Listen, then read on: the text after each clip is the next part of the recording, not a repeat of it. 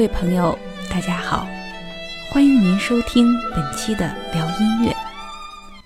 在今天的节目和下一期节目中，我们要谈一谈雅乐和俗乐的话题。雅俗之争是中国艺术史、文化史研究中的一个重要问题。我们不能从字面上认为雅乐和俗乐就是我们今天意义上的高雅音乐和通俗音乐。在中国古代，雅俗都有其特定的含义。上期节目中，我们介绍了随着奴隶制度的确立，音乐的功能发生了重要变化。而所谓雅乐，就是指我国古代社会统治者用于祭祀天地、神灵、祖先等典礼中所用的音乐。周代。确立了礼乐制度，而雅乐成为歌功颂德、维护等级制度的工具。那么俗乐呢？它是和雅乐相对应的，活跃于民间的歌谣、民歌等等。如此说来，雅乐和俗乐是两种截然不同的音乐，一个高居庙堂之中。一个生存在山野田间，原本是地位相差悬殊的音乐，它们之间会有什么联系呢？这就要从雅乐的没落说起。我们上回说到，雅乐的地位非常高贵，它有国家政权作为后盾来支持。如此说来，雅乐应该得到非常有力的发展。去繁荣光大才对。可是雅乐在发展中逐渐的僵化，并且走向没落。究其原因，有复杂的经济、政治、社会背景。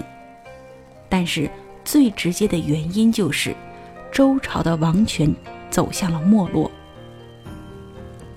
西周开国的时候，曾经非常强大。但是传到了第十二代君主周幽王的时候，就走向覆灭了。周幽王在历史上有两件事让我们印象深刻，一个就是他宠爱褒姒，烽火戏诸侯；另外就是在公元前七百七十一年，他被北方少数民族犬戎所杀，周朝的统治。灭亡了。不过，在第二年，也就是公元前七百七十年，周幽王的儿子周平王即位，迁都洛邑，也就是今天的河南洛阳，又延续了周朝的统治。后来，史学界就把迁都之前，也就是周幽王之前的时期称为西周。而周平王之后称为东周。周平王迁都以后，管辖的范围大大减少，形同一个小国，在诸侯中的威望已经大不如前。据《左传》中记载，春秋时共有一百四十多个诸侯国。面对诸侯之间的攻伐和兼并。边境的外族又趁机入侵，天子没有担当的能力，而且他经常要向一些强大的诸侯求助。在这样的情况下，强大的诸侯便自居霸主。我们翻看历史会发现，春秋战国时代，历史舞台上的主角已经变成了以春秋五霸和战国七雄为代表的。昔日的诸侯，也就是新兴的地主阶级，而周天子的存在感很弱，出镜率很低。只有到了公元前二百五十六年，秦国灭周的时候，大家才忽然想起来，哦，那里还有一个天子呢。大家想一想，在这样的时代背景下。以维护天家尊严的礼法礼乐制度，怎能不走向没落呢？很多雅乐因为所适用的仪式长久的不举行，也就逐渐无人会弹奏，最终失传了。而各个诸侯国公卿大夫滥用礼乐，肆意的践踏礼法的事情经常发生。孔子说。这是一个礼崩乐坏的时代。当时的王侯们为了显示自己的强大，公然无视礼乐制度的束缚，为享乐使用。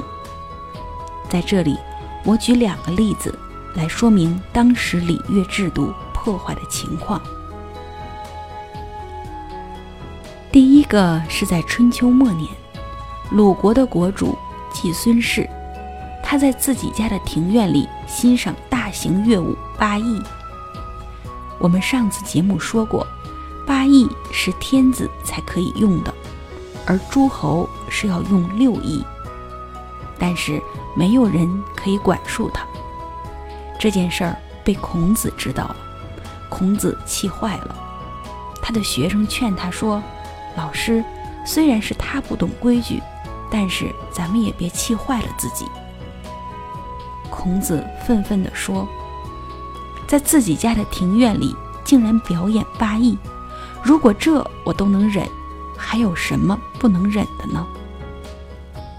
我在这里说的是白话文，如果我说孔子的原话，就是文言文，大家就会更熟悉了。他是这样说的：“八佾舞于庭，是可忍，孰不可忍？”这就是“是可忍，孰不可忍”这句话的出处，出自《论语》中的八佾。第二件事是在战国时，湖北随州曾经存在过一个小诸侯国，叫曾国。由于它实在非常渺小，所以在现存的史籍中完全找不到对它的记载。然而，随着1978年曾侯乙墓的开启，小小的曾国开始了两千多年之后的名扬四海。为什么呢？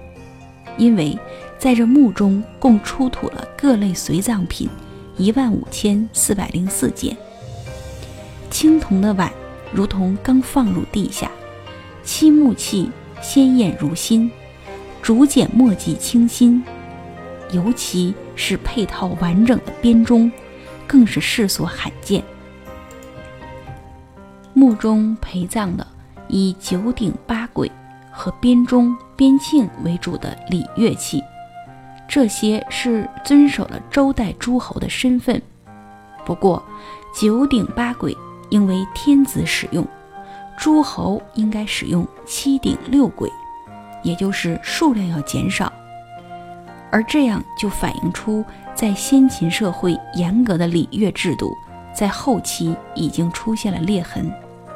一个小小的曾国的国君陪葬品尚且是如此规模，那么齐国、楚国，甚至秦国这些大国的国君遵守礼乐制度的情况又当如何呢？我想，这也不难想象了。雅乐的风格到底如何呢？我们今天不得而知。不过，在乐记中说：“大乐必易，大礼必简。”这里说的乐和礼，就是指周代的礼乐制度，是说很简约，但是很大气。参照大成庙祭孔音乐，我们可以猜测。其特点应该是典雅、庄严，篇幅很长，但是规整，节拍缓慢，以齐奏为主，整个音乐多呈现出肃穆、安静、和谐、平正的气氛。接下来，请大家欣赏一段音乐，这是祭孔典礼上所用的音乐。孔子在古代。被尊为孔圣人，至圣，至圣先师，大成至圣文宣王先师，万世师表。从汉代以来，对孔子的纪念活动逐渐成为一项隆重的仪式，所以祭孔的音乐也可以算作古代雅乐的一部分。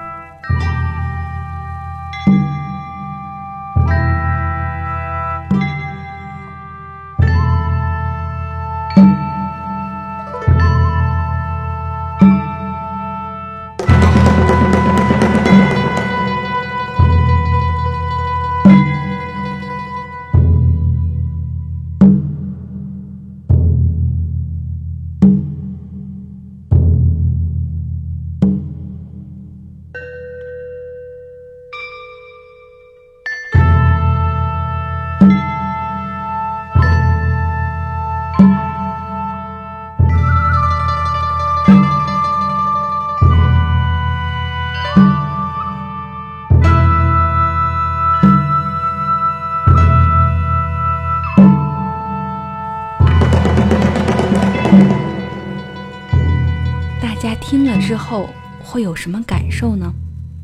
是不是也感受到了那份肃穆与庄严？可是这样的音乐是否好听呢？其实雅乐的使命从来都不是为了好听，而是为了营造这样庄重的气氛。到了春秋时期，雅乐逐渐变得僵化。大量乐师流离失所，也从周天子的皇宫里来到了诸侯国，甚至流落民间。西周的雅乐勉强传到了西汉，就只剩下了很少一部分了。但是需要说明的是，雅乐虽然在春秋战国时期走向了没落，但是并没有消失。因为它所赖以存在的等级制度依然存在，在此后两千多年的封建社会中，雅乐依然被历代统治者所重视。我们在本期节目中所说的雅乐，是狭义上的雅乐，也就是周代的礼乐制度中的乐；而广义的雅乐，则是指所有的封建社会。宫廷礼仪音乐，包括祭天、祭祖、祭孔。尽管在春秋战国时期，雅乐已经退居成为仪式音乐的地位，但雅乐所积累的表演曲目、表现手法、演奏技艺以及乐律科学等音乐上的成果，无疑会对音乐文化的发展产生重要的影响。就在雅乐走向没落的时候，俗乐却充满了生命力，它在蓬勃发展。从广义上说，俗乐就是指除了雅乐之外的一切音乐，特别是不同地域的百姓传唱的歌曲、民谣。比如秦地的民歌，节奏明快，音调高亢；而郑国的民歌。则是活泼生动、热情奔放，各地音乐都各有特色。其中最为代表性的就是正位之音，也有人称之为蒲上之音。正和卫这是两个国家的名字，在今天河南的中东部。狭义的正位之音，指的就是这个地区的音乐。但是广义的正位之音，则指的是当时和雅乐对立的民间俗乐。可能说起正位之音、蒲上之音，大家觉得很陌生。不过它还有另外一个名字，说出来大家就会非常熟悉了，那就是靡靡。靡靡之音的产生与发展。都有浓厚的中国文化特色。它受到过封建士大夫们长期不休的批判，但是其生命力也是极其顽强，受到了众多人们的喜爱。在下节节目中，我将和大家一起分享靡靡之音的故事。听古今音乐，看时代变迁。感谢各位的收听，我们下期节目再见。